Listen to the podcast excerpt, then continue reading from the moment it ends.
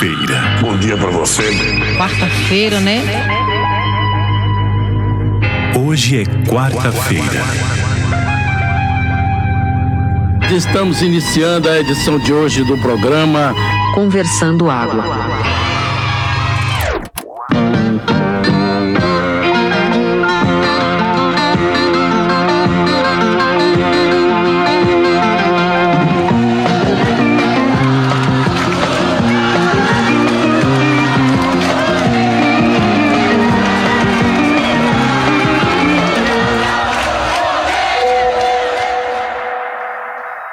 Dia para quem é de bom dia. Se eu não estiver errado, hoje é dia 31 de agosto de 2022. Estamos começando, começando água número 79. Também não tenho certeza se o número é esse. E vamos em frente, comecem o programa aí sem mim que eu vou fritar um ovo. Bom dia, começando a água. Eu quero dizer que chega o Natal, mas não termina agosto, viu? Puta que pariu, que mês grande do cacete. Bora começando a água. Rapaz, Cerejo, vou dizer a você, da minha perspectiva aqui, agosto até que passou ligeiro, viu? Não sei se é porque eu tô aqui envolvido nas questões jurídicas de família, você acaba sendo abduzido por elas e não vê o tempo passar. O que só comprova aquela teoria da relatividade do tempo de Tião Galinha. Ou foi Einstein? Bem, não me lembro agora. Rapaz, como semana passada, foi semana passada, agosto passou, que eu já queria outro mês. Só pra completar, sabe como é? Pra dar aquela rebarba assim, pra dar pra terminar. Não precisa ser um mês inteiro, não, assim, 15 dias. Eu acho que era legal, funcionava. Assim, sabe como é? Um desagosto, desgosto, né? Desgosto era bom. Eu notei que agosto foi um mês muito comprido. Quando eu fui fechar a conta da terapia, que eu vi que tinham cinco semanas em vez de quatro. Né? Até nisso, agosto trazendo prejuízos para o ser humano. Rapaz, isso que o Will falou é outro fato. É, ele é muito longo e as contas ficam maiores mesmo. Quando você puxa a régua de qualquer coisa que você vai pagar no final do mês, que contam as semanas, o bicho pega mesmo. Eu tive o mesmo processo também, acho que, no, acho que foi com alguma atividade de Francisco também, que teve um, uma semaninha a mais e, e o valor foi outro. Mas é complicado, eu não sei se eu acho agosto grande, porque a maioria das vezes agosto é um período do ano que o, o a sequência do trabalho ela pega mais corpo para pegar esse fechamento de, de, de ano, aí começa tudo mais cedo, planejamento mais cedo, é, construção de campanha mais cedo de cliente, é, é, complicado. Os dias ficam mais longos, sei não. Eu não gosto muito de falar essa coisa que agosto é mês de gosto, não, porque eu não gosto disso, não. Eu não, não sou dessa vibe. Mas que ele é grande, ele é. A gente fica falando aqui tirando onda, mas imagine como é na casa de uma pessoa que vive com tudo contado, né? Que vive com, sei lá, é uma semana a mais para se alimentar e alimentar a família.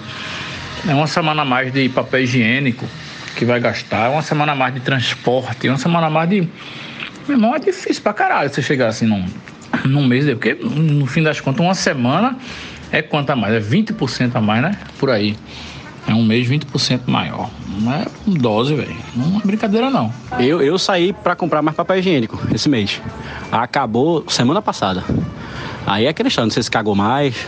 Não sei, agosto deve dar um medo a gente se cagar mais, né?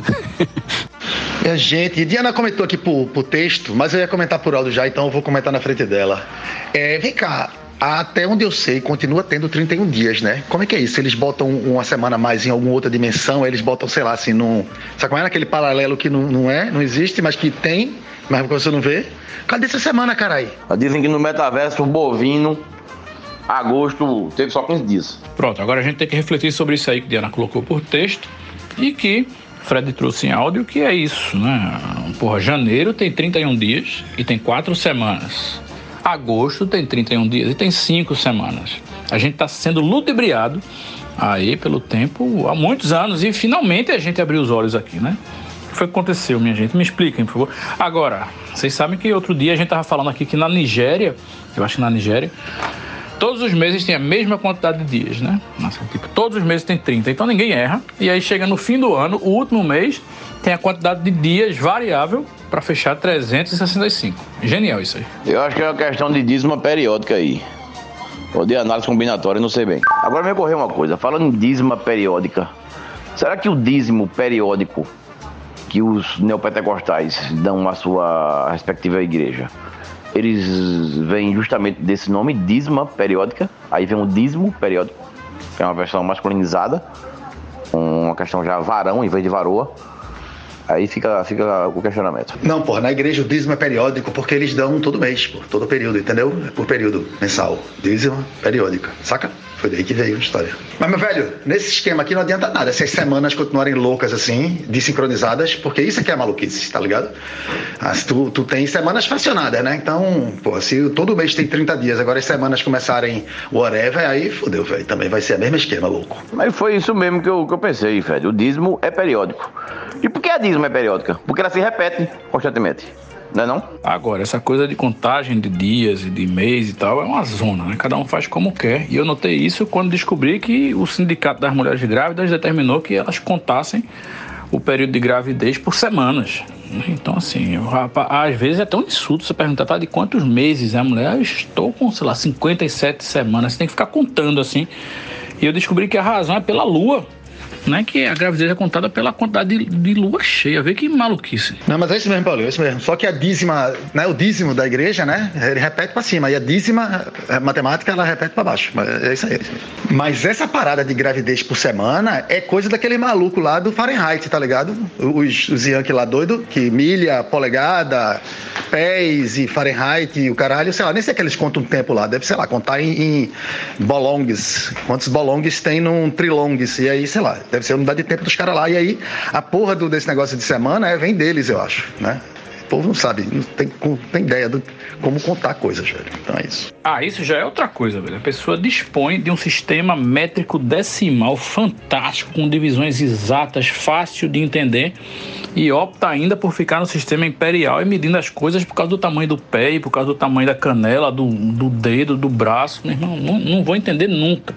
Jamais. E não respeito países que usam o sistema métrico imperial. Eu, eu, eventualmente eu vou, sei lá, na internet, eu quero saber o tamanho exato que o fabricante disse que é o meu teclado para eu comprar um case para carregar o teclado. Aí eu vou lá e tá lá.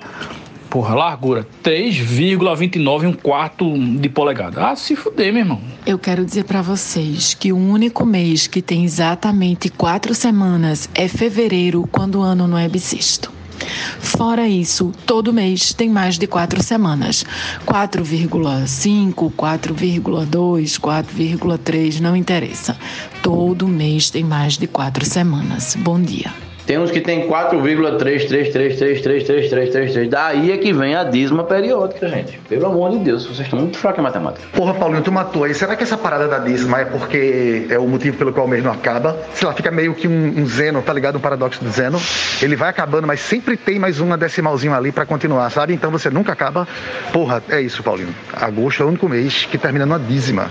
A, a divisão da semana é uma dízima e aí vira um paradoxo de zeno, entendeu? Puta merda, cara caralho, descobrimos tudo. Aí a galera acaba num decreto. Pronto, mas se deixasse, velho, a gente tava no primeiro agosto ainda até hoje. Exatamente. E a imagem que representa isso é pica-pau sentado em pé de pano, pendurando uma cenoura na frente dele. O pé de pano tá lá atrás da cenoura. Mas a cenoura, ao mesmo tempo que ele se, se aproxima, ela se distancia na, na mesma medida. É isso. Paulinho, esse episódio é muito filosófico, lembro claramente e até hoje eu fico refletindo qual é a minha cenoura. Eu acho que todo mundo tem a sua cenoura e todo mundo é pé de pano em alguma hora da vida. Aí fica a pergunta de vocês: qual é a cenoura de vocês? Quase isso, né? Que com Zeno é um pouco mais insidioso, porque não é na mesma medida, é cada vez menos um pouquinho, mas nunca acaba. Caralho, meu irmão, é o inferno. A cenoura e o bastão, né? Que é da porrada, a cenoura e a espora. É o, né? É antigamente conhecido como pão e circo, né? É a nossa vida, porra, é isso aí. Quer dizer, nem é pão e circo. Quer dizer, a não sei que você tenha medo de palhaço e deteste circo, aí seria pão e circo, nessa, nessa analogia aí. O que também faz referência é aquele famoso episódio de Caverna do Dragão que Mestre Mago fala que o rapaz está numa prisão sem muros. Qual é a prisão sem muros? Ele está preso dentro dele mesmo. Quiçá dentro de um mês de agosto. Que é pior ainda. Fred, tu falou aí de medo de palhaço. Essa semana eu vi uma mulher que tinha Michael Jackson fobia. Vocês viram isso? Ela tinha fobia de Michael Jackson. E aí ela tava numa festa, sei lá, num restaurante, não lembro. E aí apareceu um cover de Michael Jackson para fazer uma apresentação. A mulher entrou em pânico. E aí tem o vídeo dela chorando, desesperada, assim, com medo do Michael Jackson. Esse episódio é aquele que ele vira um sapo, é? Um, um bichão assim, tipo um sapo, porque pra mim aquilo ali é muro suficiente, velho. Se você tá com a pele de sapo, meu velho, é muro suficiente. Rapaz, eu não vi não, mas assim, se existe medo de palhaço, medo de Michael Jackson é, é né, tranquilo, é até esperado, né? Normal. Eu, eu também acho que agosto ficou longo para mim, porque eu peguei duas quinta-feiras nesse mês para transformar em sexta. E eu me fudi Aí eu acho que foi por isso que teve episódios, dias mais longos por causa dessas duas quinta-feiras que eu fiz isso. Só pode ser. Por falar em Michael Jackson, é, essa semana que estamos gravando esse maravilhoso podcast, é a semana que Michael Jackson completaria 64 anos se estivesse vivo, né? Então eu vou deixar aqui um especial para Michael Jackson. Rapaz, eu não podia me identificar mais com a pessoa do que com essa mulher aí, porque eu tenho um medo real, oficial de Michael Jackson e eu acho a música dele 90% das coisas chata pra caralho. Tipo assim, pra cada música animadinha de você dançar, tem um monte de música chata, tudo igual, não sai do canto. Eu acho o Michael Jackson insuportável em 99% das vezes. É, fobia de Michael Jackson eu acho totalmente justificada, viu? Porque, pelo amor de Deus, né? Vamos e venhamos. E isso me faz recordar uma menina que eu conheci que tinha fobia de arroz. Mas aí depois descobriram que ela foi abusada por um tio, tio João. Rapaz, eu gosto de Michael Jackson. Não sei se foi uma fase da minha vida realmente, eu gosto muito de Michael Jackson e Jackson 5. Acho, eu gosto de black music, acho uma música bem dançante. Das, das, das bandas da Montal, realmente, que foram as principais vozes negras americanas. Eu gosto bastante muitas e Jackson 5 é uma coisa que eu gosto bastante. E eu acho que muita gente de black music é, bebeu muito nessa fonte. Tem algumas coisas realmente depois da carreira dele solo que ficou pop demais que a gente realmente não vê com os mesmos olhos. Mas mesmo assim, é, por ser produzido por Quincy Jones também, não dá para se dizer que tudo de Michael Jackson realmente é igual, né?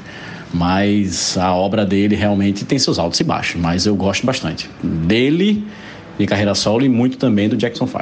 Tem uma história engraçada, que eu não sei se eu já contei aqui, é que lá no prédio da minha mãe tinha uma menina que morava no sexto andar. Hoje ela Menina na época, assim, ela era mais velha do que eu. E ela tinha um fã-clube de Michael Jackson que se reunia no salão de festa lá do prédio da minha mãe. É, às vezes era de dois em dois meses, dependendo da animação deles, era uma vez por mês. É interessantíssimo, porque juntavam-se todos. Eu tô falando isso meado de, eu acho que de 2002, 2006 por aí. E aí eles se juntavam lá embaixo, descia uma televisão, um DVD, um videocassete, o que fosse. Ficavam colocando vídeos e, e clipes de Michael Jackson durante uma tarde inteira. Não me lembro de bebida alcoólica. E eles ficavam lá ouvindo, falando de Michael Jackson e algumas vezes saíam até algumas performances que eram bem aplaudidas lá. É, alguém que fazia uma coreografia igual, dançava um bad, um trailer da vida e tal, não sei o quê. Às vezes dançavam todos juntos, mas era uma coisa realmente fervorosa. Uma coisa que eu acho marcante que teve é que teve uma vez que a comemoração caiu no São João. E o nome da festa foi Mike Dia Feliz. eu achei do caralho. Sabes porque que o espanador não luta karaté? Não, por quê? Porque ele já luta capoeira. Eu queria fazer um comentário sobre o que o Will falou, esse negócio de contar gravidez por semana. Velho, eu me lembro que quando o Priscila estava grávida de Francisco, eu sabia fazer isso muito bem. Sabia exatamente as semanas, não sei o quê. Depois que Francisco nasceu, eu não faço ideia mais como é que conta desse jeito. Toda vez que chega uma mulher grávida que faz, ah, tá quanto tempo? Ela faz, ah, tô com tantas semanas. Eu não faço ideia, tipo, qual mês que ela tá da gravidez, da gestão. Não, não, não consigo mais. Mas isso é natural, Cerejo. Isso é natural da mente humana que nós estamos condicionados a fazer essa conta matemática apenas quando estamos envolvidos também sentimentalmente na, na no cálculo, entendeu?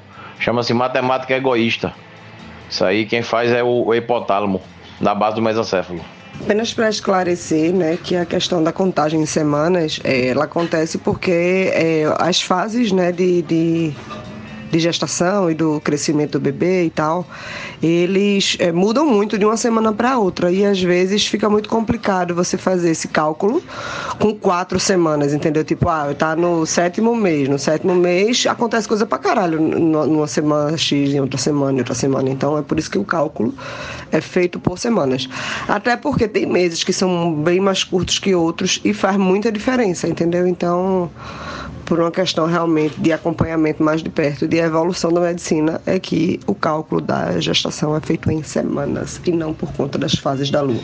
E ser, veja, Basta você fazer um cálculo. Se a pessoa diz, estou com, sei lá, 16 semanas. Aí você faz 16 dividido por 4, a pessoa está com 4 meses. É só fazer um, uma continha assim, besta. Para mim, essa questão do a quantidade de semanas por mês só interfere mesmo Assim, é foda quando você tem cinco finais de semana em um mesmo mês com o mesmo salário de sempre. Então você tem um fim de semana extra para você gastar pra caralho de cachaça e aí não vai ganhar mais por isso, né? O dinheiro já acabou no, no fim de semana anterior. É porque a gente não é fitness. A gente é do álcool, é da droga, é da cachaça da meropéia. Entendeu? Então, se a gente fosse é, pessoas fitness, como eu estou tentando evoluir, tal qual um Pokémon, para me tornar uma pessoa, não do naipe de cerejo, mas uma pessoa que. Porque aí a pessoa não sai na sexta-feira, porque vai acordar cedo para correr. Aí a pessoa no sábado também não exagera, porque no, no domingo vai dar uma pedalada. Entendeu? São pessoas que não gastam muito. Aí pedala faz o quê? Pedala para toma água de coco. Entendeu? Coma, come uma base de cereal e volta para casa. A gente não, a gente sai e, e, e, e soca no cu 28 cerveja Heineken, cada uma 15 conto não tem bolso que aguente. E aí, Paulinho, eu descobri uma coisa aqui agora, que se você botar 52 semanas dividido por 12 meses, dá o total geral de 4 pronto, 3, 3, 3, 3, 3, 3, 3, 3, 3, 3, 3, 3, 3, 3, 3, 3, 3, 3, 3, 3, 3, 3, 3, 3, 3, 3, 3, 3, 3, 3, 3, 3, 3, 3, 3, 3, 3, 3, 3, 3, 3. Isso é o quê? Um dízimo periódico. Veja só aí, tudo volta pra porra do dízimo, velho. É foda, tamo fudido. É Deus escrevendo certo por linhas tops. Não é assim que fala? Tops. Como eu não tenho o que fazer nessa porra, o final do mês não tá vindo feito um trem na minha cara, né? E vou ter que terminar o trabalho, nem né? tem uma reforma, nem né? tenho que instalar o telefone, não tem fibra na beira rio, vai tomar no cu. Então, é o seguinte, eu tava pensando, eu descobri onde é que tá aquela semana que faltou em, em em, agosto e eu tava certo, ela tá noutra dimensão. Só que a dimensão I, Y, entendeu? Tipo, números imaginários é isso, é uma dimensão imaginária, entendeu? Então você pode dizer que dia é hoje? Ah, hoje é um, sei lá, um I mais quarta, entendeu? É isso, por isso você não vê. E como é porra de imaginária essa merda, ela roda. Então ela provavelmente começa no começo de uma semana qualquer, roda o caralho e termina no final da outra semana, entendeu? Dentro, no eixo Y. Por isso você não vê essa porra. Meu irmão, matei tudo, descobri a porra onde é que tá a semana. Vou escrever um paper. Fred Rick, você está no momento tenso na sua vida, com um trem vindo na sua cara, mas eu trago uma luz no fim do túnel. Uma coisa que pode pelo menos aquecer o seu coraçãozinho nesse momento difícil, uma coisa a ser celebrada morreu um dos maiores traidores da humanidade inteira. A pessoa que jogou milhões de pessoas na pobreza no seu próprio país só para que uns 30% dessas pessoas pudessem ter Pizza Hut, calça jeans e abacaxi. E, de quebra, ainda piorou as condições de trabalho de pessoas no resto do planeta inteiro. Mikhail Gorbachev. Ele morreu no dia anterior a, a gravação desse podcast e eu só descobri isso hoje, então não pude abrir uma cerveja ontem, mas a quarta é a nova sexta. Eu recomendo todo mundo aí a abrir uma cerveja para comemorar. Não é sempre que se morre um arrombado desse. Viva! No caso, morra e fique morto. Mas viva nós! Eu lembro que na, na minha infância, é, a gente, já pré-adolescência, a gente sempre usava o, o, o, sobrenome de Mikhail como algum xingamento. Tipo, vai dar esse teu Gorbachev, rapaz. Alguma coisa assim. Corretos. É um xingamento. Ele é uma das piores pessoas que já nasceu. Rapaz, eu tinha acho que oito anos quando meu pai me ensinou, me explicou ou me fez apenas ver que morrer é o menor. Morrer sequer chega a ser algum tipo de punição. Sabe quem vai morrer também? Eu e você. Sabe como é? Sabe quem morreu também? Quem vai morrer? Obama. Barack Obama. Aquele, aquele. Lula vai morrer. Entendeu? Então, assim, morrer é a pior punição que você pode dar para uma pessoa. Porque ela simplesmente ela vai dizer assim: ó, eu não tô nem aí. E vai ser literalmente real, de uma forma que nenhuma outra vez você vai poder dizer que eu não tô mais nem aí para vocês. Então, velho, Nunca comemoro para alguém que morreu se ela teve uma vida é, é, que ela, se ela não pagou em vida. Se ela morreu sem pagar em vida, sem se fuder, se arrombar, velho, ela teve tudo o que um ser humano poderia querer na sua vida. Tudo. Viver até morrer, que é o que todos nós fazemos, porra. Jamais comemore a morte de um imbecil.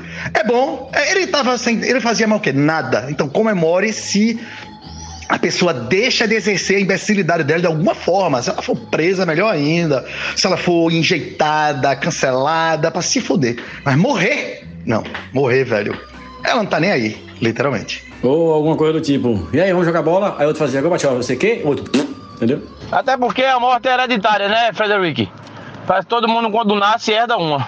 Mas assim, a vida também é hereditária, tem essa compensação. E aquele negócio, né? Gorbachev morreu, então pega na minha perestroika e balança. Ô, Fred Henrique, você tá certo, cara. De certo modo é meio inútil.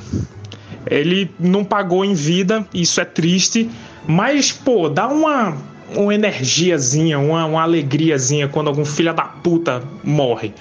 Mesmo jeito que eu comemorei quando Olavo morreu, do mesmo jeito que eu vou comemorar quando o Obama, que você citou, morrer também. Quando esse, tipo, é, é natural, né? Um, um, uma pequena fagulha de grilo verde quando quando esse tipo de coisa acontece. Mas claro que não se compara a quando algum desses é preso, por exemplo, o que é raríssimo. Quem sabe a gente não faz com o atual presidente do país. Pronto, Paulinho agora deu outro exemplo também, que acontecia muito também. Vai falar, menino, tu viu coisinha? Está com a lapa de perestroika, que não é brincadeira não, bicho. Já tá pulando pra fora. Era uma coisa assim. Eu não acho não, Dante. Ele, inclusive, ele morreu velho pra caralho. Ele, ele viveu uma, uma vida longa. Então é o seguinte, velho. Ele, ele saiu, ele conseguiu escapar, entendeu? A morte desse caso quer dizer simplesmente que ele conseguiu sair impune. Ele saiu do jogo sem que pegassem. É isso. É só isso que quer dizer, nada mais. Não, não tem zero, zero de. Zero. Zero de consolo, não tem, porra. Você pode se consolar se enganar, mas não tem. Não. Ele saiu impune. Ele conseguiu entrar no jogo, roubou todo mundo e saiu impune. Foi o que ele fez. Todo mundo vai fazer. Quem pode dizer que fez isso? Pouca gente. Então, eu concordo. A questão é que eu acho que a gente precisa se enganar um pouquinho também. para conseguir tirar um pouquinho de felicidade de onde às vezes não tem. Ah, tá. É porque é jovem, porra. Que saudade, hein? Vamos aproveitar então o Banzo pós-almoço aqui. Estou deitando no sofá, né, para falar sobre gastronomia. Eu vi ontem que no Japão tá tão quente, mas tão quente, que um chefe lá de um restaurante famosíssimo, que eu não consigo pronunciar o nome, é, fritou um bife, assou ou fritou, não sei, no tabelier do carro. Para quem não sabe, o tabelier é aquela parte ali de cima do painel que recebe diretamente os raios solares através do para-brisas. E aí ele fez preparou e temperou como se ele fosse fazer no restaurante dele. Depois abriu a porta do carro e jogou o bife lá dentro e ficou perfeito, ponto de cozimento impecável. Né? Inclusive dizem que ele serviu esse bife e ninguém notou que foi feito no calor de dentro de um automóvel. Né? Que tristeza. Né? Falando em, em, gastronomia, também tenho que destacar aqui que eu descobri essa semana que o, o guia gastronômico mais famoso, o Michelin, anunciou que não mais é, colocará restaurantes brasileiros em suas listas. Eles não vão mais avaliar restaurantes no Brasil, não sei a razão. Mas fiquei arrasado aí que o Cozinhando Escondidinho perdeu a chance aí de aparecer no, no Michelin. Né? O, o, o Gil do Lanches também, né? o Buraco da Véia, essas coisas todas que estava faltando, mas estava perto aí de entrar num, num guia como esse e agora se fuderam. Ê, Brasilzão, viu? Mas esse negócio de fritar no tabelinho do carro, na, na época da Tietê, a gente fritava muito fita BASF, né, velho? Era, ficava no ponto perfeito para fazer uma poça de plástico. Era, era uma maravilha. Rapaz, eu já tinha visto esses galetos temperados a cano de escape, né? Esses galetos que a turma faz no meio de rua, que o carro passa mesmo de lado dele assim, joga aquele temperinho gostoso de cano de escape. E fica uma delícia o galeto. A Michelin não vê isso, né? A Michelin tinha tudo para ver isso, afinal de contas é pneu, né? Pneu e cano de escape estão uma coisa relacionada à outra ali perto do, do automóvel. Mas não vê. Agora, agora esse bife aí do chefe japonês, né? Deve vir com um gostinho de borracha também. Já visto que o tabelier normalmente ele é feito nessa composição de, de, de borracha, né? Deve, deve ser interessante. Agora esse aquecimento global tem me deixado cada dia mais temeroso, viu? Você viram o negócio daquelas pedras da, da fome? né, que em virtude da seca na Europa lá emergiram umas pedras aí com as, umas escritas que emergem de tempos em tempos, né? Quando a desgraça está grande, quando a seca está grande, essas pedras em virtude da seca aparecem tem lá umas escrituras, tem uma dizendo assim, se você está me, tá lendo isso, chore. Paulinho, quando eu morava em Casa Amarela, aí tinha um cara que tinha uma churrasqueira super alta, assim, desse de galeto na esquina. E era assim, tipo, era desnecessariamente alto, alto, assim, tipo, o galeto ficava quase na altura da vista da pessoa, assim, sabe? A, o, a parte de botar o carvão, né? A churrasqueira mesmo. Não sei porque que o cara tinha feito tão alto, mas depois eu raciocinei, porque eu vi que era perto de um ponto do ônibus, e aí o escape do ônibus é alto também, né? Assim, é para cima, que era justamente para a churrasqueira era alta para pegar o, o bafo do monóxido de carbono liberado pelo ônibus aí, que realmente esse tempero é imbatível. Ninguém que faz que faz galeto consegue aquele sabor se não for na rua. Rapaz, no meu carro já derreteu uma caixa de lápis de cera e grudou no banco do carro.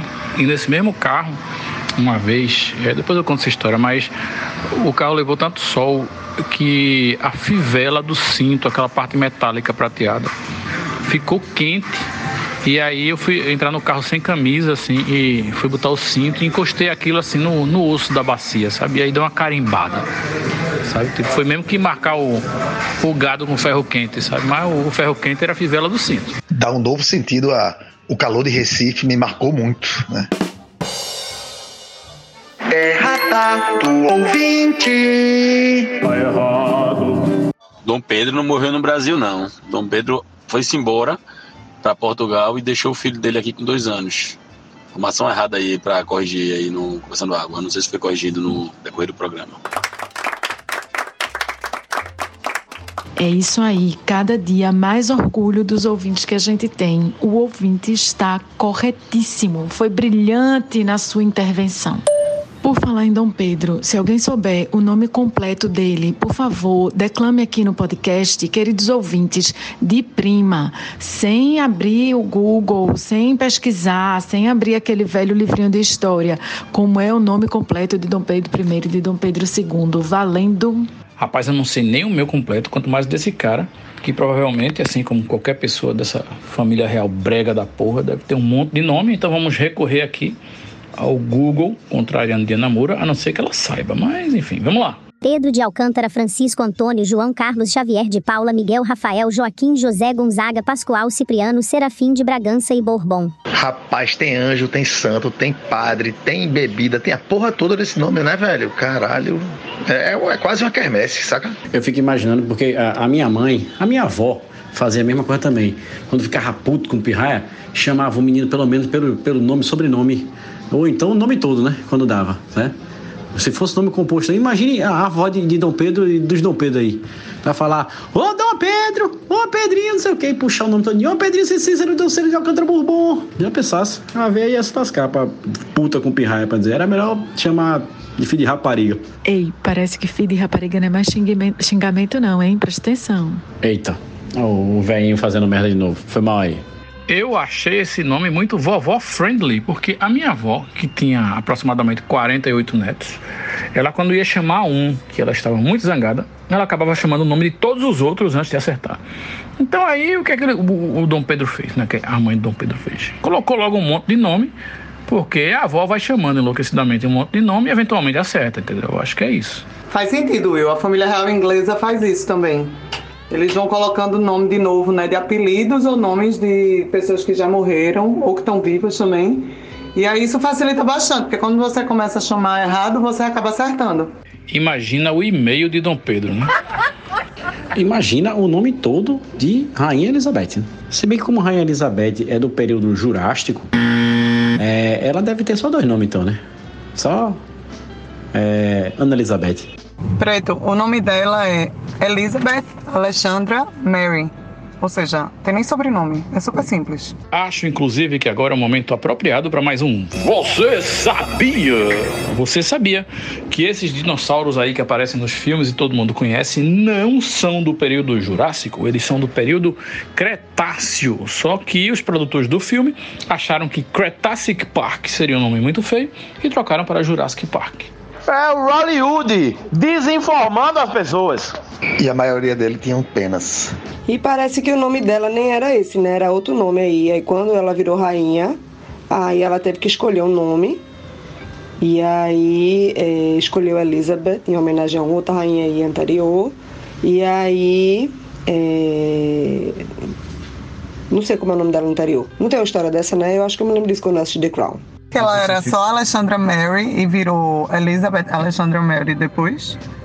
Ou são dois nomes separados? Caralho, se eu tivesse que escolher o nome quando eu me tornasse rei, eu ia poder escolher assim, tipo lá, Tyler Durden, sabe como é? Podia ser uma coisa assim, Corbin Dallas. Podia ser, será? Eu acho que não, vice Fred. Eu acho que tem uma regrinha aí de só escolher nomes nobres, assim, de pessoas que, enfim, tenham já feito parte da corte. Acho que tem a ver com isso. Mas estou aqui, chutômetro total.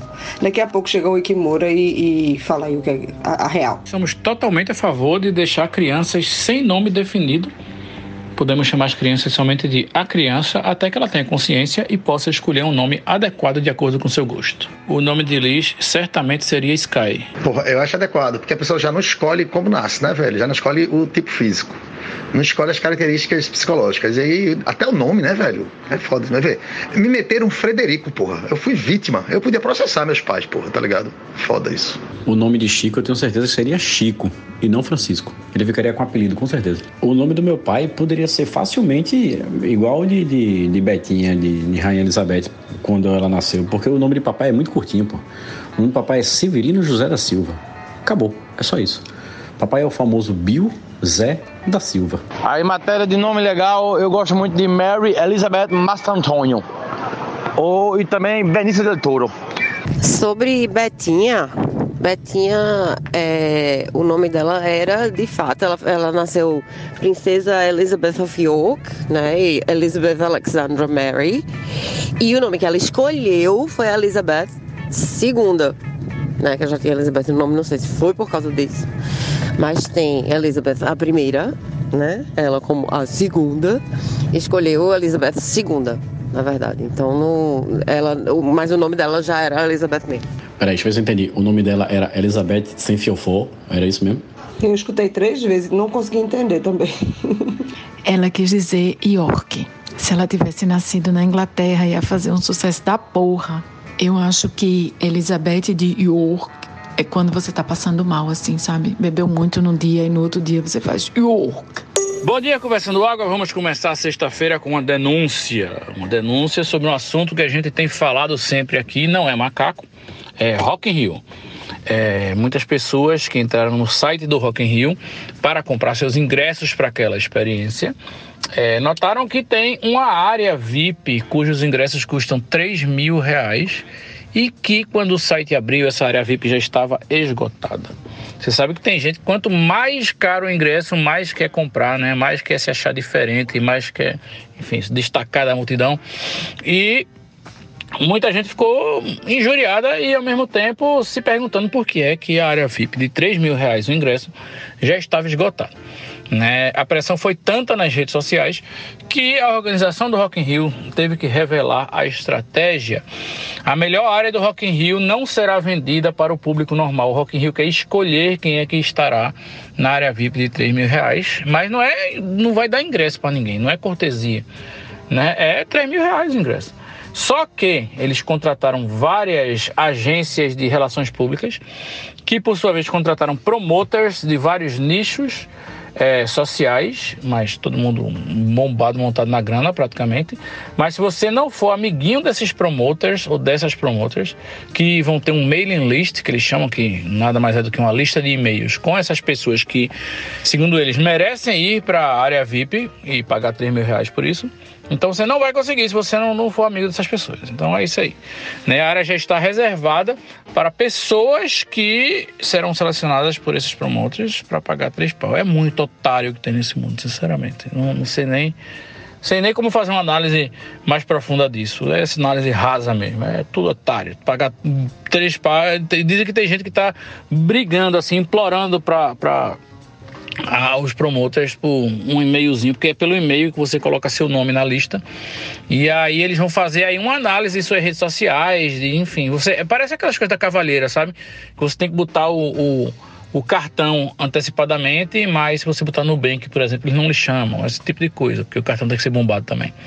Pois é, velho, Rock in Rio, é isso aí. Essa é a realidade do Rock in Rio. Isso é meio um pouco que a evolução lógica daquelas baladas que a cara ia pra passar uma hora na fila, tá ligado? E quando entrava, descobria que a porra da casa tava vazia, saca? Assim, não precisava ter fila. Mas tinha fila. E aí ficava uma hora lá, de, de otário também na fila, pagava pra entrar pra, pra nada. Puta caralho, meu irmão ficava muito puto com essa porra. Quer dizer, eu ficava muito puto, mas eu não ia pra fila. Eu me recusava terminantemente a ir pra um lugar onde tinha uma fila do caralho, você ia passar mais do que, sei lá, tipo, cinco minutos na fila, saca? Vai te fuder. Eu só não tô vendo mais gente indignada nas redes sociais, porque o ingresso é 3 mil reais. Mas se prepare aí, que vai ter gente que tá com os três pau no bolso, quer pagar para dar pinta de gatão nessa área VIP e não vai conseguir e vai ficar xingando no Twitter. Vocês vão ver. Por outro lado, chega a ser uma boa ideia, porque de certa forma coloca em perspectiva a idiotice dessa galera, tá ligado? Porque o cara tem dinheiro para gastar, o cara tem vontade de gastar essa merda, mas não pode, porque tem alguém que é mais pica do que ele, tá ligado? quer dizer, pica aí entre várias aspas, primeiro porque, né? Pica, segundo porque o cara é mais idiota, né? Tem alguém mais idiota. Então o cara quer ser idiota não consegue porque tem um cara mais idiota do que ele. E aí, velho, tá ligado? Dá um pouco de humildade para o IBS que quer gastar 3 mil e não pode, porque ele não, não tá no nível do outro cara que tem. Não é só dinheiro. Eu acho que é, tem uma lição aí para aprender para esses filhos da puta. Mas veja, quando um evento coloca mil ingressos a três mil reais e tem pessoas se estapeando para conseguir entrar na lista e pagar esses três mil reais, né? Eu acho que é hora do, do evento pensar seriamente em fazer leilão dessa porra, porque aí vai ter gente pagando 10, 15, 20 mil. Entendeu? É como aquela história que a gente falou aí do show de Adele em Las Vegas, né? Que o Ticketmaster resolveu fazer a experiência de botar para leilão né? É uma casa que cabe, sei lá, 5 mil pessoas e tinha gente disposta a pagar 40 mil dólares, 200 e tantos mil reais para essa porra desse, desse show, entendeu? Então ah, é isso, velho. O mundo tá muito fodido e as pessoas que sabem ganhar dinheiro, ganham dinheiro. Ou faz melhor ainda, porra. Bota para vender todos os ingressos por 3 mil. Quando chegar num ponto onde eles acharem que caiu a, a, a procura a um certo nível, aí eles voltam pro, pro, pro normal, sabe qual é? Mas assim, você não sabe se vai ter ingresso normal, então você tem que comprar para se garantir por 3 mil. Todos os ingressos, qualquer um. E aí tem que esperar. Mas essa galera não vai querer esperar. É aquela economia que eu falei aqui um dia desse. a galera tá começando a descobrir que não precisa mais da classe média e do, dos pobres para sobreviver, não, pô. É só vender coisa para rico por 10 vezes mais, 100 vezes mais, e aí eles, tiram o, o, o, pobre e a classe média da jogada e ficam só lá retroalimentando eles. Essa é a nova economia do futuro, do próximo século. Se prepara. Olha só, de vender a boa, vê. Faz, eles fazem várias áreas VIPs, certo? Vários, vários níveis de área, cada uma mais próxima do palco e com melhor serviço, certo? Fazem várias, várias. E aí o que acontece? O que vai determinar o lugar onde tu vai ficar é, é, é, a hora onde tu compra. Se tu comprar logo, tu vai ficar nas primeiras. Se for demorando, velho, tu vai caindo para trás, caindo para trás, e aí vai sendo humilhado, vergonhosamente humilhado, porque tu vai ficar na terceira, na quarta, e aí tu vai ganhar apelido, tá? Né? Eita, esse cara, ah, aquele cara é quartinha, porra. Tá na tá merda, sabe? Então aí, meu irmão, fudeu, é isso, mas tudo por esse preço. Bom dia, conversando água. Pequeno comentário.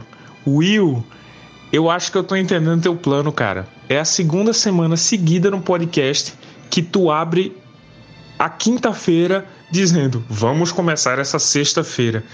É, é, aquele esquema de se todo mundo combinar que é sexta, é sexta.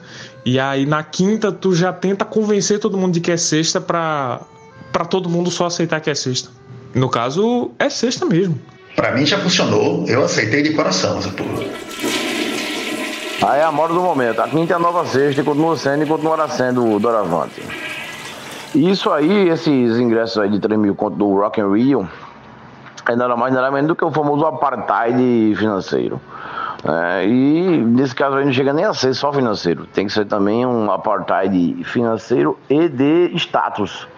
É um status aí entre aspas, um status que ninguém sabe bem de onde vem, nem para onde vai, mas é um status. Né? É uma coisa a se lamentar. Mas esse Rock in Rio, eu já lamento a existência dele há alguns anos.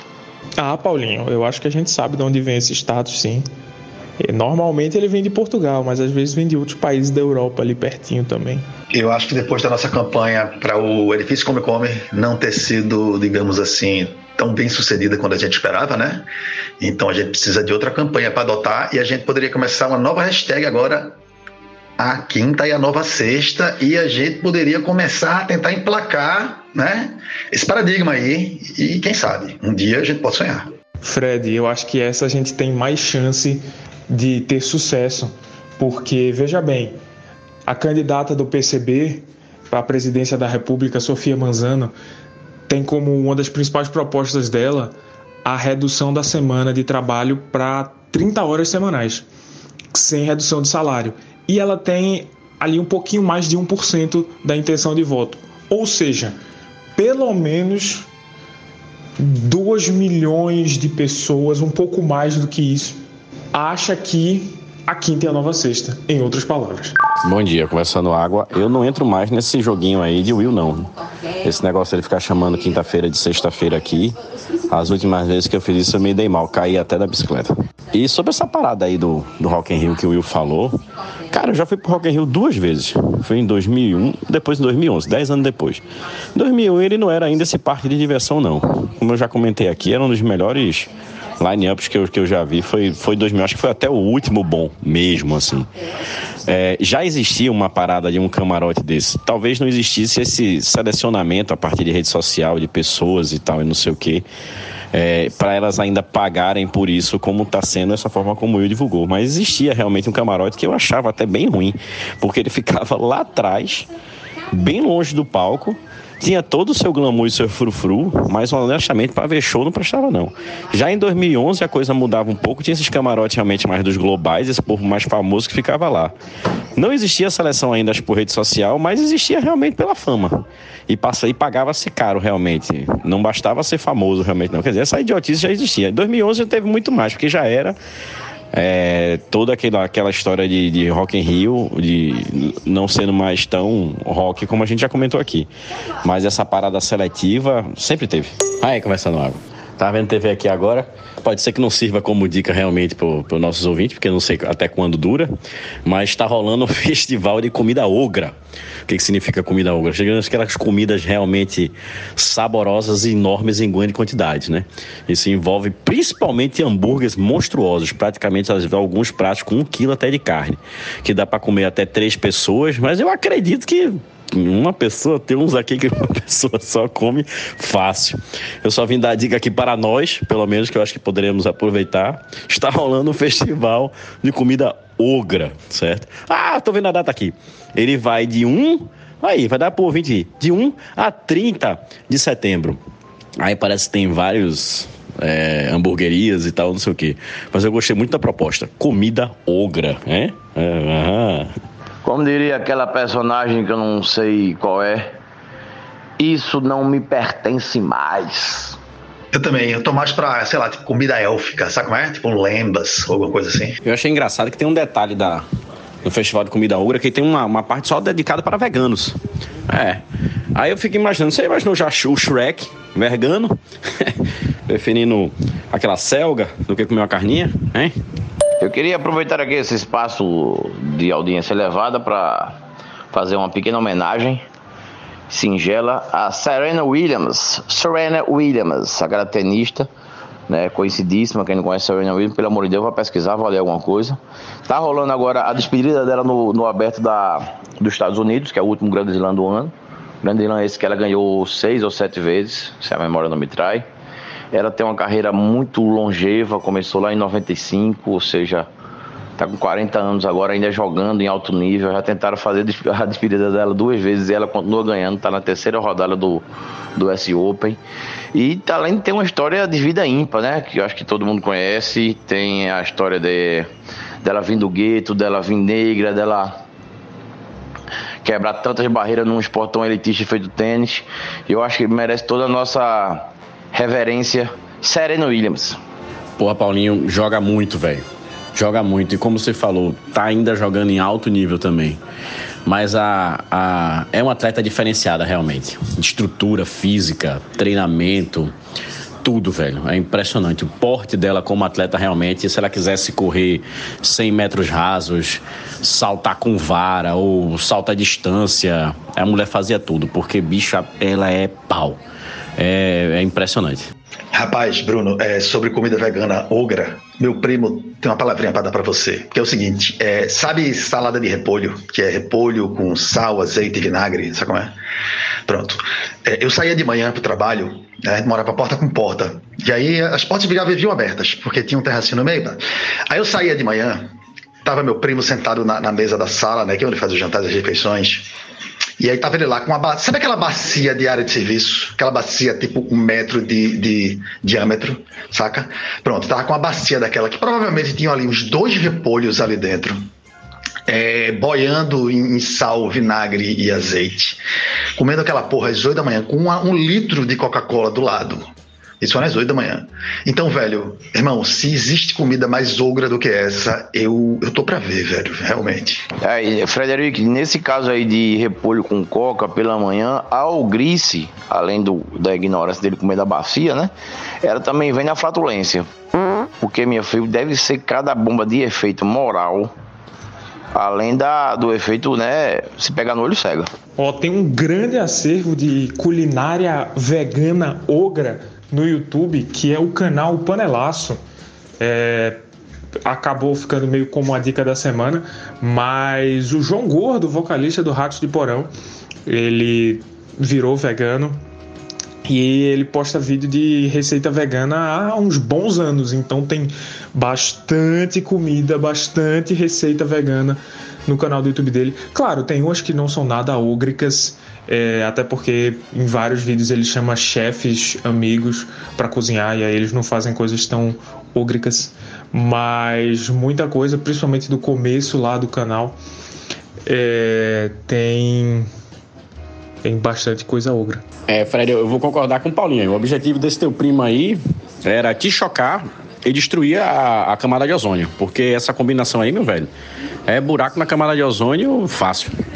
Ah, e vale lembrar, para tornar isso aqui totalmente uma dica da semana mesmo, que todo vídeo ele chama alguém para entrevistar enquanto ele cozinha. Então tem várias personalidades da música do e da TV que que estão presentes aí. Ah, e algumas da internet também. Então, temos aí, sei lá, Cauê Moura, o Mano Brown, o Ice Blue, o Edgar Escandurra, o Canibal, muita, muita gente. Pô, legal, Dante. Eu acho que eu já tinha visto alguma coisa do Gordo, mas não no YouTube, assim. Acho que tinha visto algum canal desse de TV fechada. Mas é massa, eu gosto dele como entrevistador. Eu gostava dele na MTV. Não é nenhum Jô Soares, mas ele tinha lá suas qualidades e suas peculiaridades. Eu achava bacana as entrevistas dele. Não, e a genialidade bélica do meu primo fica evidente na hora que você vê que ele tomava Coca-Cola junto, né? Então o que acontece? A Coca-Cola dava o volume e o repolho dava a qualidade, né? Então você vê que era uma, uma ogiva muito bem planejada e, e né, para isso mesmo aí. De repente destruir a camada de ozônio, ou pelo menos a moral e alguns costumes, no mínimo. Ô Fred, é, esse teu primo morava com quem? Ele morava com pai e mãe nessa época ou era esposa? Porque eu queria entender também qual a finalidade aí, se ele, se ele incluía planos realmente de fazer quem morasse com ele passar mal, né?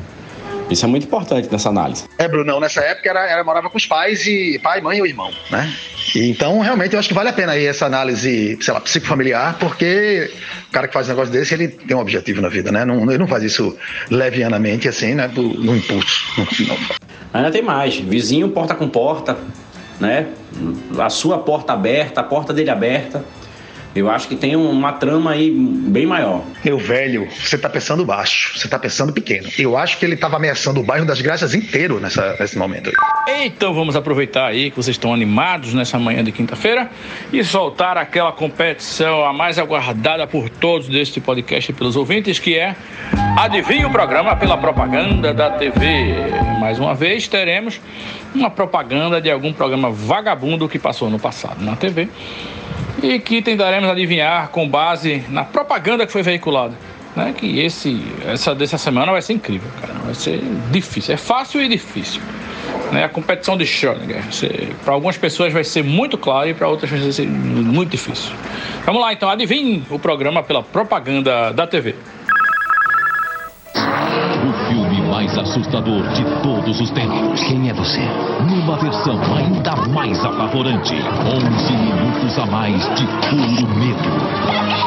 Alguma coisa do Com cenas chocantes e perturbadoras. Vai embora! Sexta, 10 da noite, na tela de sucesso. Will, se isso não for o Inspetor Faustão e o Malandro, eu não sei o que é. Certamente é o filme mais assustador que eu já vi. E assim, eu não sou muito de ver filme de terror, mas eu já vi alguns que, porra, eu já vi O Exorcista, já vi Bebê de Rosemary, já vi, enfim, já vi uns filmes aí que eu até me arrependi depois. Mas claro, nada se compara ao Inspetor Faustão e o Malandro, cara. Os pesadelos que eu tive. Eu acho que isso aí é aquela, aquele filme A Morte do Demônio, no cinema em casa, do SBT. Não, Paulinho, aí era tela de sucesso, pô. Era no SBT também, mas tela de sucesso, isso aí tá com cara de sexta-feira 13. Eu acredito que seja sexta-feira 13. Quando o rapaz faz, vai embora! Eu tenho certeza que ele está falando isso pra Jason. E, pra, e a, aquele um sotaque de, de, do interior. Eu acho que é Sexta-feira 13. Eu não ia falar não, Bruno, mas agora já que tu falou, eu vou dizer também que também eu, me pareceu Sexta-feira 13. A história que ele fala assim, não sei o que, não sei o que é do lago, né? E aí Crystal Lake, tá ligado? Não é não?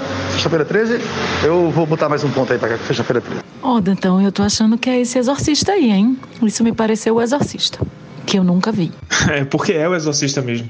É, foi o Exorcista, né? Que foi vendido como o filme mais assustador do mundo, que teve toda essa propaganda em volta dele. Eu também nunca vi o Exorcista, eu sou um cagão, nunca vi nem o Exorcista, nem o Bebê de Rosemary, nem quase nenhum filme de terror. É mais uma vez ponto para Diana Moura, mas vou tirar o ponto simplesmente porque ela não assistiu a esse clássico Exorcista, que tem uma camada de terror muito mais apavorante porque passou dublado no SBT. A dublagem realmente é aquela coisa. Eu, eu, lembro de ter assistido e eu fiquei com a impressão de que o Padre Merrin, que é o exorcista do título, tinha a voz de Bruno Mezenga do Rei do Gado. Antônio Fagundes, lembra? Pois é, é igualzinho, cara. Esse vai embora aí do, do áudio que eu mandei é justamente ele tentando tirar. Você acha que o demônio vai sair da menina? Com o padre falando desse jeito, não vai. É por isso que deu tudo errado. Não, tecnicamente falando, todos os filmes dublados aqui são na categoria dos filmes mais assustadores que já existiram. Todos eles. Eles estão na primeira categoria. E depois vem os outros filmes, por exemplo. É, é por exemplo, assim, O Pequeno Pônei 2, A Redenção, e dublado em português, ele é muito mais assustador, por exemplo, do que o, o Exorcista original. Muito mais. Para mim, a dublagem assustadora melhor de todos os tempos é Esqueleto do He-Man, aquele que a gente via no, no, no programa da Xuxa não tem risada mais assustadora do que aquele He-Man, é, é, aquele esqueleto daquele He-Man. Eu vou botar na tua bunda, He-Man!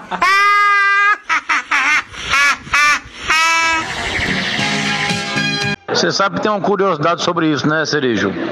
Que o dublador que fazia o esqueleto, ele usava uma chapa e ele soltava o colega na hora de fazer a gargalhada, que além de dar aquele efeito de, de sinistro da gargalhada, ainda, faz, ainda tinha um bater de dentes, né? Como fosse uma mandíbula solta. Então é uma coisa maravilhosa. É verdade, Paulinho, é verdade. A corega ali, na verdade, era no maxilar inteiro. É, não ficava só na própria dentadura, não. Era, era corega de maxilar. Essa daí foi feita só realmente para a carcaça facial do esqueleto. Então, já que o assunto é novamente dublagem vagabunda, vamos do quadro mais aguardado do podcast, que é Adivinha o programa pela dublagem. Não é mais a propaganda de TV, e sim um trecho do filme dublado, porque enquanto eu estava fazendo a minha pesquisa aqui, para fazer esse quadro, eu me deparei realmente com uma dublagem que resume tudo que a gente fala sobre dublagem brasileira, ou o dublês, esse idioma que só é falado nos filmes dublados. Vamos lá então de Adivinha o programa através do texto dublado. Fique bravo com ela ou nunca mais haverá.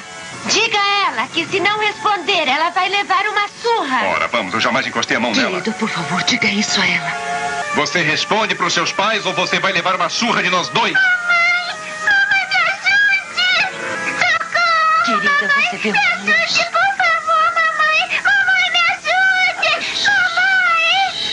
Esse é um filme que é muito melhor na versão dublada, apesar de que quando passou na TV, passou editado. Aí eu fui na locadora de VHS, né, de fita, e peguei o filme com o, o legendado, né, idioma original, e achei uma bosta, porque senti falta justamente dessa dublagem maravilhosa.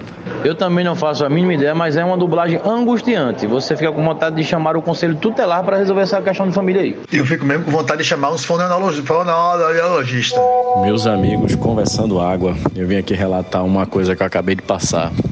Tinha subido ali até Casa Amarela para comprar algumas coisas, ração de cachorro, essas coisas que eu compro lá por cima. Aí agora na, na descida, eu vindo pela estrada do Arraial, é, encostou um motoqueiro da Rocan em mim, meu amigo, para ficar me olhando. Acho, acho que minha figura era suspeita de alguma coisa. Mas ficou me olhando parado assim, que depois só parou de olhar para mim quando eu virei para ele e fiz boa tarde. Aí eu acho que de alguma forma ele viu que eu não era quem ele estava procurando e seguiu em frente. Mas eu vou lhe dizer, se fosse um ladrão, eu acho que eu tinha me cagado menos. Porque a encostada da moto foi praticamente já para me derrubar ou me dar um baculejo. Eu não sei o que ele queria, não. Mas, meu amigo, se eu tivesse com merda pronta, eu tinha me cagado. É, Cerejo, a abordagem policial não é uma coisa muito agradável. Eu já passei por uma há muitos anos atrás, na, na praia, lá em Pitimbu. É, mas adolescente, acho que levei é, tudo na brincadeira. E assim, não tem um perfil de quem sofre muito com a abordagem policial, né?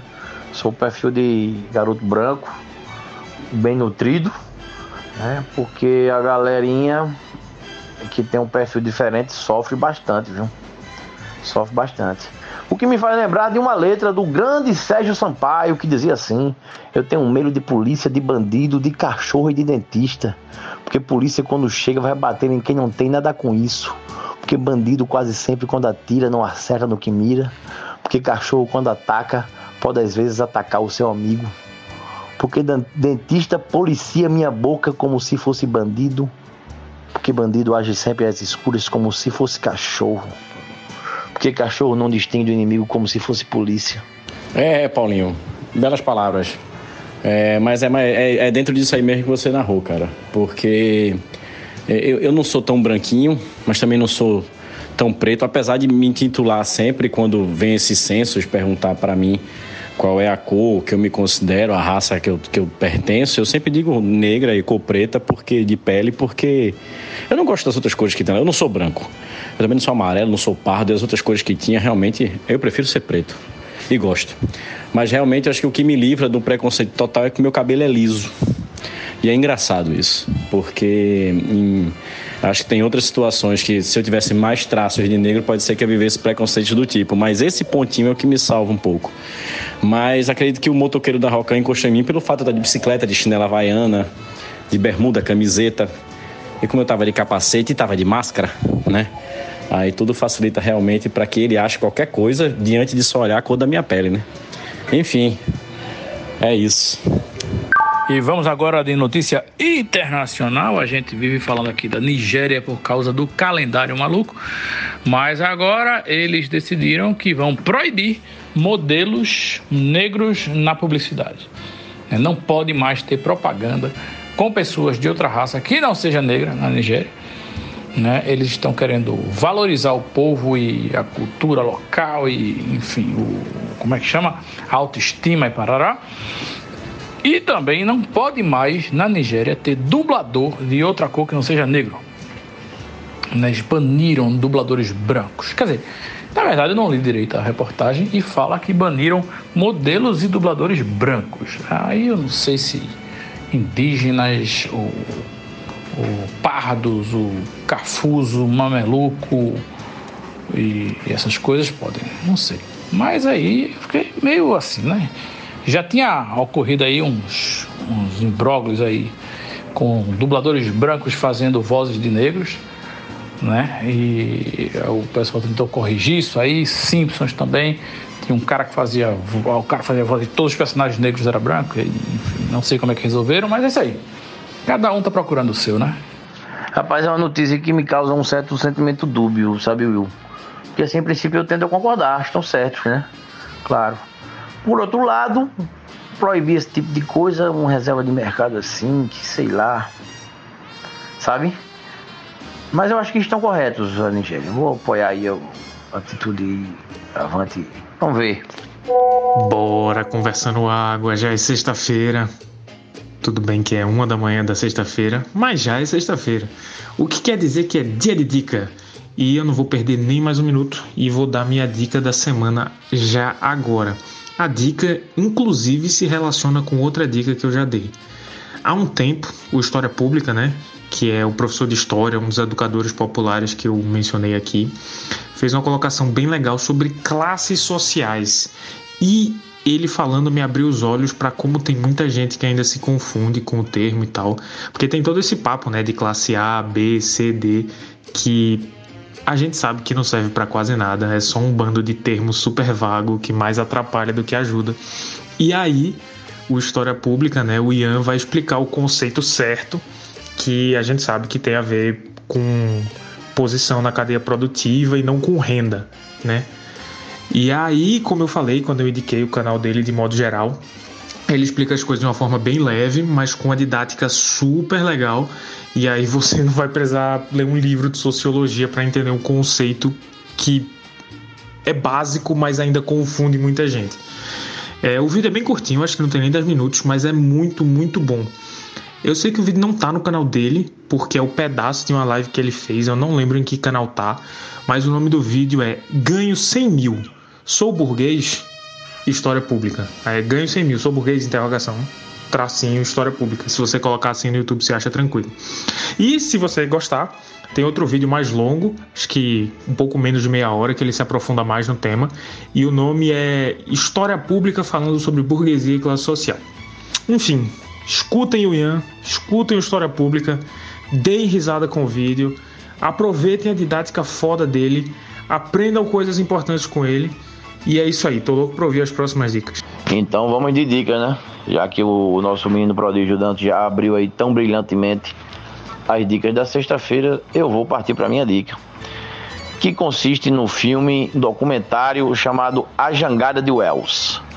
É sobre um episódio que eu sou fascinado por essa história. É a história de Orson Welles quando ele foi enviado pelo governo norte-americano para o Brasil para fazer um filme, vamos dizer assim, que ia estreitar as relações diplomáticas entre os países, né? Vale lembrar que era o auge da Segunda Guerra, então precisava fazer esse estreitamento. O Brasil tem uma questão geográfica muito importante para, para o, os Estados Unidos na, na, no desenrolar da guerra. Bem, aí mandaram Orson Welles para cá, né? obrigado, ele não queria vir, para gravar o Carnaval Carioca. E ele fica sabendo também que existem uns jangadeiros cearenses que estavam no Rio para fazer uma, é, uma exigência pra, por mais direitos trabalhistas e tal, um protesto. E ele resolve misturar as duas histórias e gravar um, um, um mistura de ficção e documentário chamado It's All True, é tudo verdade, né? que misturava a chegada dos jangadeiros cearenses no Rio e depois mostrava o Carnaval Carioca. E ele passa um tempo aqui no Brasil gravando esse filme. Esse filme é permeado aí por uma tragédia, que eu não vou adiantar aqui, acho que vocês conhecem a história, mas para quem não conhece eu vou deixar no ar.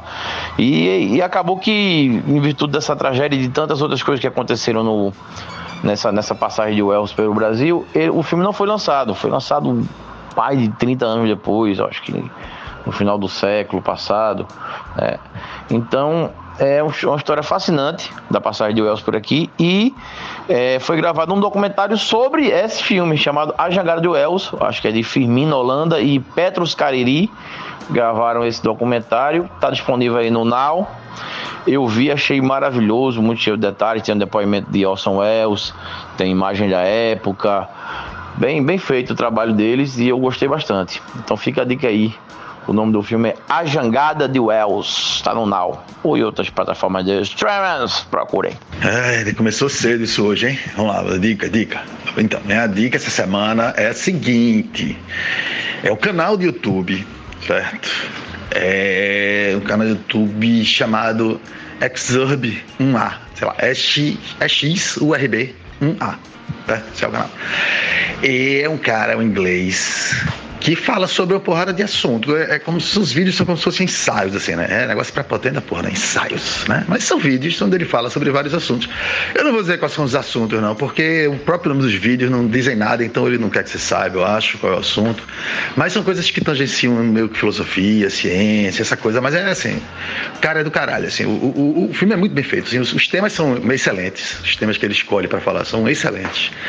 E melhor do que isso, o, a forma como ele faz o vídeo, a forma como ele narra o vídeo, velho. O vídeo é bem feito visualmente também, imagens e tal, colagem de imagens e tal. Mas, velho, o cara é muito passivo-agressivo, saca? E aí é sensacional, porra. O cara, ele tem o dom. O cara tem o dom, velho. Eu acho que, inclusive, ele nem tá. Ele nem tá ali atuando, não. Acho que o cara é daquele jeito mesmo, velho.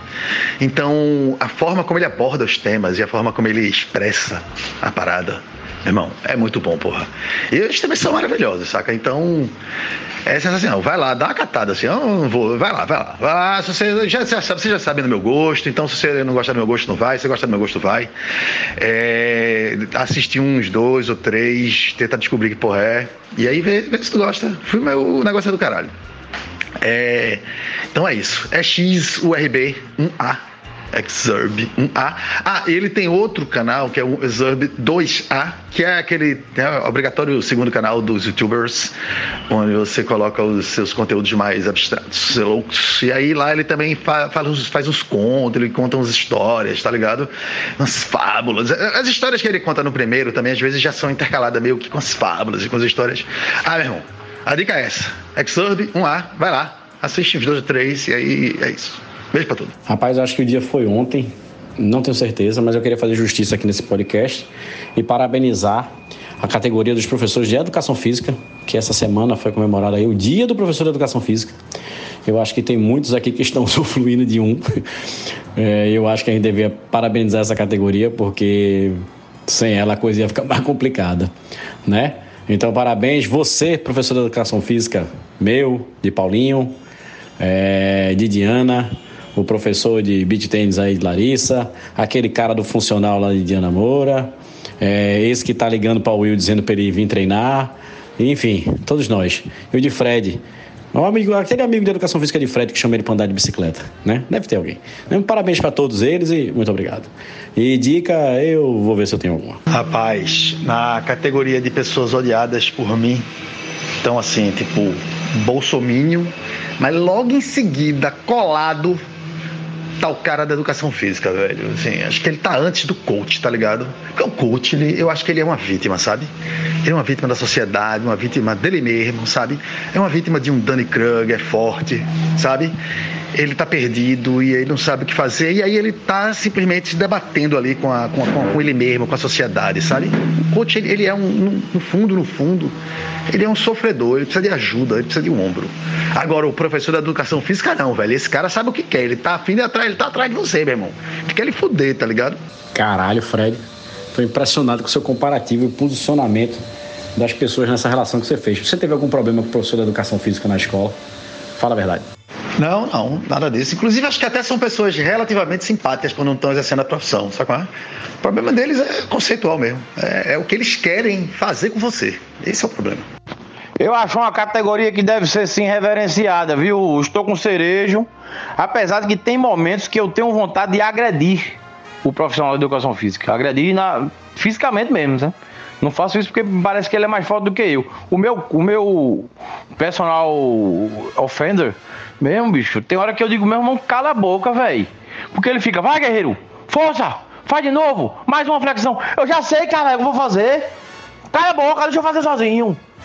Ora, porra, desculpa o destempero, porque realmente foi uma semana difícil de calistenia. Eu fiz a posição do Buda cagando e depois veio a posição do paraquedista desesperado. E depois eu fiz a posição do bebê feliz. De, que de feliz só tem um nome. E veja, e veja, eu nem sou contra exercício, não. Acho importante, assim. Eu fiz, assim, três vezes na minha vida, né? Por períodos de seis meses. Mas, assim, eu tô até pensando em voltar pra, pra academia. Voltar, né? Voltar. Lato senso, né? Porque, né? Mas eu já tô pensando em ir pra academia. né? Já, assim, no futuro próximo. Sabe qual é? Agora é diferente. O, o problema é o cara, velho. Entendeu? O problema é a profissão do cara. Ei, nossa, mãe. E aí, pessoal, eu estive sumido, mas voltei porque o assunto me chamou. Eu que tive uma hernia de disco que quase me deixa paraplégico em 2000 e, hum, 2012, eu acho. né, Fui obrigado a me submeter a essa rotina excruciante de exercícios físicos. Né? Optei pelo Pilates, que foi o que me salvou. Porém, o Pilates era muito insalubre. Vocês sabem que Pilates é igual a hidroginástica, né? Só tem velhinha conversando um assunto maluco e enfim. Aí eu fui pra academia e fiz dois anos de academia. Em duas academias diferentes. Boas academias. E o meu testemunho é: se você não tiver grana para pagar um personal, você está fudido, porque os professores de educação física da academia, os homens, que eram a maioria, eles só dão atenção às gatinhas. Assim, eu não falo nem por mim, mas eu via vários velhinhos se fudendo, fazendo altos exercícios errados. E os caras assim, colando nas gatinhas, conversando da festa e tocando no ombro como se estivesse corrigindo uma coisa assim. Então, assim, o ambiente da academia não é para você que vai só pagar mensalidade. Porque aí você tá fudido, a não ser que você seja uma gostosa. Né? Uma, uma mulher de cabelo, enfim, no padrão de beleza imposto pela sociedade. Senão, o, o, os instrutores não lhe dão nenhum mínimo de, de, de de atenção e aí eu compartilho dessa raiva que o Fred tem, não nessa intensidade, mas é isso, acho todos muito chatos e, e na academia eu queria distância de todos eles, né? mesmo que eu ficasse aleijado com o, o, o exercício. Mas é isso aí. É, e agora eu vou dar uma contra, contra-argumentação. O, porque, na verdade, aí, exatamente, essa galera da academia, o problema eu acho que é a academia que você vai.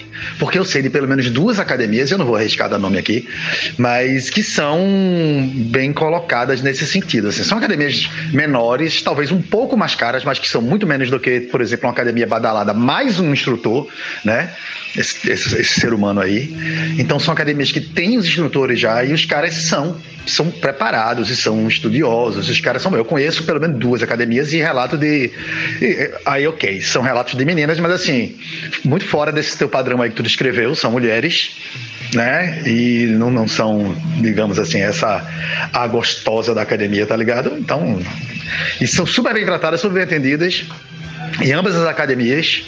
E que é isso, com um acompanhamento do caralho e tal. Então, eu acho que é isso também, velho. É, meu irmão, a hora de escolher a academia é a hora de escolher a cerveja, tá ligado? Você vai ter ou não o vinho, né? Ressaca no dia seguinte, tá ligado? Aí eu concordo com o Fred. Porque pode ser que o Will não tinha feito a melhor escolha da academia. Ou então, sei lá, não deve ter tido a sorte do horário de ter o melhor profissional realmente que estivesse fazendo aquela dedicação. Porque tem isso, né? Tem sempre o caba bom e tem sempre o caba que não presta tanto. Eu, graças a Deus, das vezes que fui, olha que eu não sou muito fã de na academia de levantar peso, não. Mas das vezes que eu fui, eu tive muita sorte realmente de ter profissionais que, que me faziam até gostar da atividade, né? E, e isso que o Fred falou é verdade. A não ser que você seja aquele puta rato de academia já, que você já sabe tudo que vai fazer, que o instrutor é mais ou menos uma, uma mera ilustração lá dentro do processo. E aí você vai treinar em qualquer uma, que me dê a estrutura mínima, feita essas, essas caça-níquel que tem aí, esses smart feeds, essas enormes pra cacete, que todo mundo reclama dos instrutores que tem nela. Mas eu acho que é muito isso aí, é você saber escolher e também saber escolher o horário do profissional bom também que tá lá. Porque sempre vai ter o bom, sempre vai ter o ruim. O que eu fazia, e era o conselho que eu dava para todo mundo, era tentar escolher o horário que a, que a academia tivesse mais vazia. Eu, por exemplo, treinava muito na hora do almoço. Tinha um lance até que a mensalidade era mais barata na hora do almoço. O cara fazia um plano para a hora do almoço, você treinar de meio-dia às duas, porque a academia estava vazia e ele queria dar um movimento para isso, criava essa promo. Na maioria das vezes, ele ficava com o instrutor só para mim. Porque ia ter mais duas pessoas além de mim. E ficava sempre aquela mesma patota lá junto com aquele mesmo instrutor. Na maioria das vezes tinha dois para quatro pessoas. Aí era o horário realmente que acertava na, na situação. E aí, é, é como eu tava falando, vale pensar nisso aí. É, Bruno, tem isso também. Mesmo dentro das academias, entre aspas, boas, né? Você vai ter todo tipo de instrutor, velho. E aí eu, eu vi também relatos disso, na verdade. Em que você acha o horário, acha o instrutor legal e você procura estar sempre com ele. E quando ele faltava e outro tinha que substituir, ou, ou algum lá que era especialmente ruim, e aí era a diferença gritante, né, velho? Assim, do cara que não sabe ou que tem essa postura de. né? Sei lá, de não profissional, saca? Então, tem isso também. É, é, é que nem psicólogo, eu acho, né, velho? Você tem que catar um até achar o que vai bater com você. É, olha, as experiências que eu tive em academia, assim, foram as piores possíveis. Às vezes que eu tentei, passei pouquíssimo tempo e não é um ambiente que me agrada. Vi esse comportamento que o Will falou aí. Obviamente que não são todos os instrutores, mas me lembro de grande parte deles fazendo esse, esse modus operandi aí. E assim, dividir máquina, as pessoas que frequentam, com, a, com as conversas, é um ambiente que eu não, não me sentia à vontade, não faz, não tem meu perfil. Nada contra quem gosta, quem frequenta. Caralho, maravilhoso. Mas não é muito a minha. Eu me recordo de uma, uma época, eu, bem jovem, isso é muitos anos atrás. Eu malhando numa máquina lá e o cara, vou, posso dividir contigo? Pá, senta aí. Aí eu terminava, ele ia lá fazer o negócio dele. Aí eu sentava ele puxando assunto, tentando puxar assunto.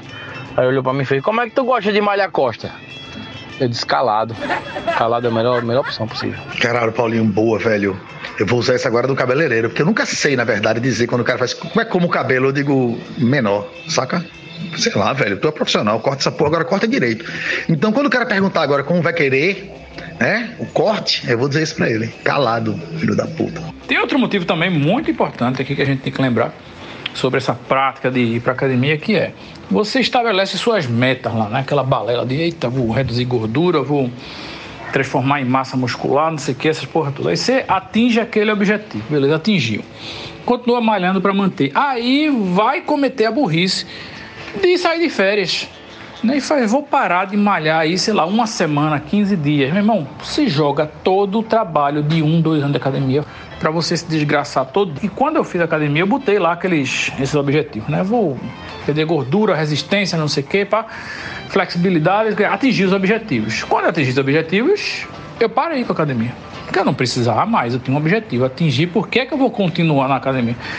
Aí foi o que eu disse lá, eu disse, não, quando eu precisar de novo eu volto e faço, entendeu? E ainda não precisei, ainda bem, né? Quando, enfim, precisar eu vou recorrer a alguma coisa aí pra melhorar minha situação, mas não dá, velho, não dá esse negócio de...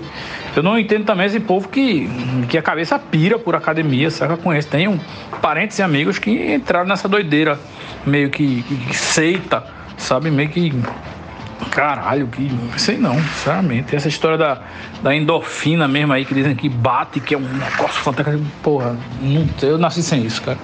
Endorfina, não sei o que é. Se vender na farmácia, me diga que eu compro. E outra coisa que me encabula, velho, me encabulou durante algum tempo é o tal do da avaliação física, né? Antes de você começar, tem que fazer uma avaliação física. Eu me lembro que numa época lá, vou até fazer faculdade ainda. Vamos fazer, bora, vamos, eu fui lá, me matriculei, paguei 40 conto pra fazer avaliação. 40 conto era uma fortuna na época. Ainda hoje é. Aí eu paguei, pô, aí o cara chegou lá, o cara pegou um compasso, botou no meu pneu aqui, percentual de gordura, mandou fazer um. Mandou fazer um exercício lá, um abdominal, fiz dois, três, flexão, fiz meia, não sei o que, pá. Aí ele olhou pra mim, anotando lá tudo, olhou pra mim e fez, é, você está acima do peso, né? Eu digo, porra, que novidade do caralho, bicho, tu me contasse agora. Me dá minha 40 conta de volta aí, filho da puta. Outra coisa, né? A música é da pior qualidade. Não tem que consiga sobreviver a um ambiente tão insalubre musicalmente falando como na academia. Outra coisa, exercício gritando. Qual o sentido disso? Eu não, não sei. Não, é para soltar energia, enfim. O povo ficar fazendo exercício step, né? Aquelas coisas aeróbicas, tudo dando gritinho, não influencia em nada, cara. Se você não gritar, o resultado é o mesmo. Outra coisa, e aquelas aulas de bike que é dentro de uma sala como se fosse uma discoteca de prédio, daqueles assustados que fazem que bota a luz piscando, assim, uma luz vermelha, uma luz azul, não sei o que. Qual é o sentido daquilo? Né? Quem é, na verdade, enfim, quem é que anda de bike dentro de uma discoteca? Porque eles simulam isso, né? Música alta pra caralho, o cara no, no, no microfone gritando lá e sobe e levanta e não sei o que, agora aumenta o peso, baixa o peso e a luz piscando. Vocês já viram isso? Porque na que eu ia, a aula de bike era dentro de uma, de uma sala que parecia um, uma boate, cara. É, eu, eu não vou discordar de um, não. Tem vários pontos aí que realmente faz o cara querer não, né?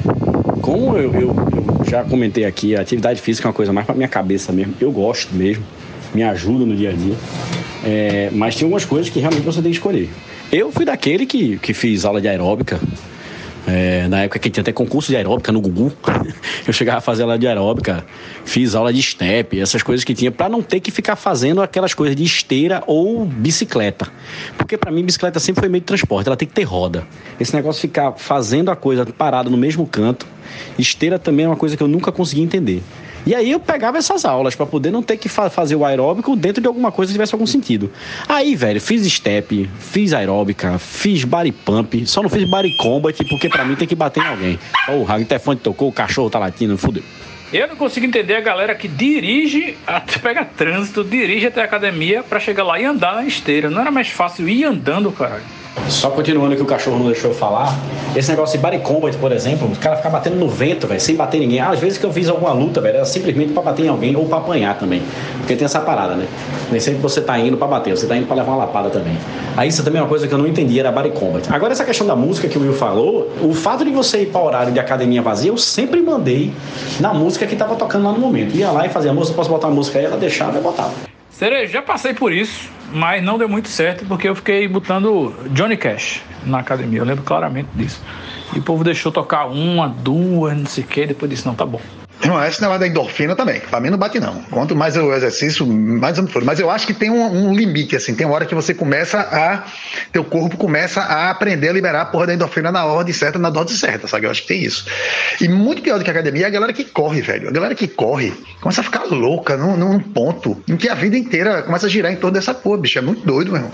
Eu tenho medo da galera que corre, velho. Agora eu acho massa é o crossfit, cara. Crossfit, no dia que eu não tiver mais nada para fazer na minha vida, nenhum objetivo, assim, tipo, já tiver cumprido todas as minhas metas e estiver adulta, criada, aí já com a sua família e eu já tiver com todas as contas pagas, né? Aí eu vou entrar no CrossFit, porque eu, eu admiro quem entra no CrossFit e toma gosto por aquilo ali. né? Eu tô esperando só essa oportunidade aí de não tem mais nada na minha frente para fazer, eu vou no CrossFit. Porra, jogar pneu e saco de corda, né, velho? Living the life, meu irmão. Selva de extensão e contusão, meu irmão. É isso aí. Crossfit. Queria também aproveitar aqui o espaço e mandar os parabéns para Melissa Hall, que é uma estudante de 20 anos da Inglaterra. Conseguiu chegar aí às semifinais do Miss Inglaterra sem usar um pingo de maquiagem, com a cara do jeito que acordou. A bicha foi lá, competiu e aí vai chegar na. Já tá nas semifinais, né? Vai pra final agora, competindo sem nenhuma maquiagem. Tudo bem que né, a pele da menina também não tem nenhum uma espinhazinha, nem um bit-bit, coisa nenhuma. Então facilita, né? Acho aí que se ela tivesse aí uma coisa, uma psoríase, um, um bagulho desse tipo aí, até uma acnezinha mesmo, ela disfarçaria, mas sorte dela que não tem e tá aí, dando a cara a tapa, literalmente, sem nenhuma maquiagem. E as semifinais já passaram, ela passou e vai para as finais agora. Parabéns para Melissa. Né, que outras sigam um exemplo aí da beleza natural. né? A gente fala até demais aqui de concurso de Miss, né? Mas aqui é um negócio que realmente não cansa de nos surpreender. Mais uma vez, esse é o tipo de notícia que me causa sentimentos conflitantes, sentimentos dúbios. Porque, por um lado, fico feliz da menina estar aí mostrando que a beleza natural né, tem o seu valor, que a beleza sem artifícios, sem filtros, é uma coisa rica, uma coisa natural, uma coisa maravilhosa.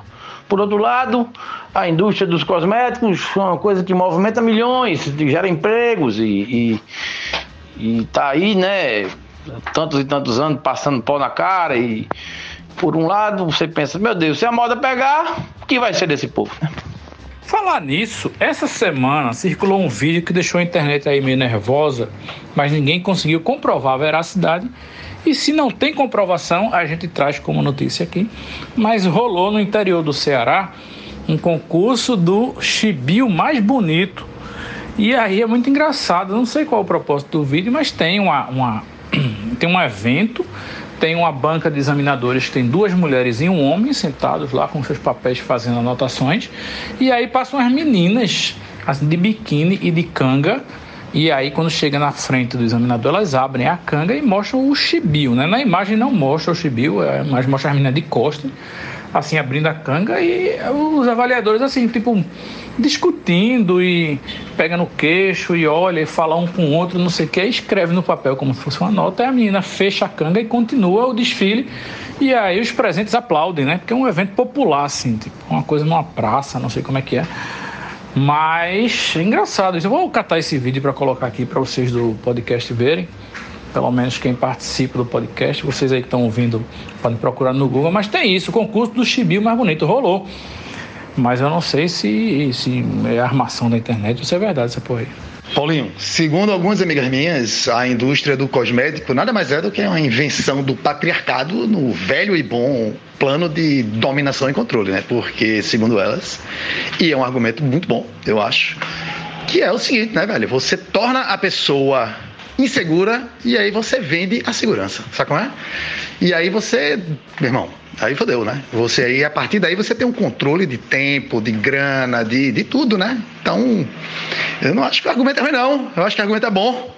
Então, assim, e a indústria do cosmético, ela, esse é o menor dos problemas dela, né? Porque é uma indústria bem escrota, né? Então, tem mais é que se fuder, assim, resumindo, não é isso? Frederick, eu tenho que dar o braço a torcer. E quem tem dor de cotovelo dificilmente dá o braço a torcer. Mas nesse caso eu acho que suas amigas fizeram uma avaliação correta. Viu? A análise está perfeita. Eu sinto apenas, tão somente por alguns clientes que eu tenho que são proprietários de lojas que vendem esse tipo de, cosméticos, né? Tintura de cabelo e tal. Eu sinto por eles serem subservientes a esse, esse mercado tão cruel. E no mais, Will, com relação ao concurso de chibio, eu tenho uma curiosidade aqui, não sei se tu consegue pesquisar. Quais são os quesitos aí avaliados pelos jurados, né? Tipo assim, coloração, penugem, cheiro, harmonia, evolução, né? Queria saber se tu conseguir aí aprofundar nesse assunto, eu ficaria grato. Paulinho, não consegui maiores detalhes, está aí o link no grupo do podcast. Não tem mais nenhuma informação na internet sobre isso, mas as pessoas estão em polvorosa né? Mais de 700 mil compartilhamentos o vídeo. E todo mundo quer saber o que é que se passa aí nessas imagens, mas tudo indica que é realmente um concurso de beleza vaginal. E aí o seu questionamento me deixou aqui pensativo sobre isso. Será que vence a que tem o visual mais natural das partes íntimas ou vale aí ser criativo e de repente fazer uma depilação em formato de, não sei, coração, de Padre Cícero, de, sei lá, Jesus Cristo numa prancha de surf, fazendo hang loose, surfando. Não sei, eu, eu acho que às vezes vale tudo para impressionar os jurados, né? Não sei. E também eu não sei se tem voto popular. Aparentemente, pelo vídeo, os populares ficam todos atrás da cadeira dos jurados, justamente para ter uma visão privilegiada das partes íntimas das participantes.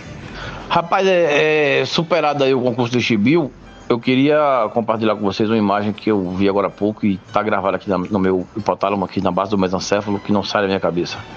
Tá na frente da escola das minhas crianças esperando eles saírem. Chegou um pai lá com um cachorrinho, aquele cachorrinho pug, também esperando os filhos sair, e o cachorrinho ficou de costa pra mim. Fiquei olhando o furico dele um, durante um instante e ele latiu. Quando ele latiu, o furico dele se mexeu de uma, de uma forma engraçada, que parecia que ele tava latindo pelo caneco, velho. Percebam, quando vocês verem um pug aí latindo, olhem um pouco dele, que o cu se mexe de uma forma engraçada. Interessante, queria compartilhar isso com vocês. É só isso mesmo, fico por aqui. É, forte abraço. Eu não consegui participar da discussão do Chibiu, que ontem eu estava com muito trabalho para resolver. Mas, para falar a verdade, toda vez que surgiu a palavra Chibiu, eu fiquei com vontade de cantar. Já chupou Chibiu, super gostou do Chibiu, gostei. Já chupou Chibiu, super gostou do Chibiu, gostei. Estamos encerrando. Obrigado pela presença de todos. No próximo tem mais.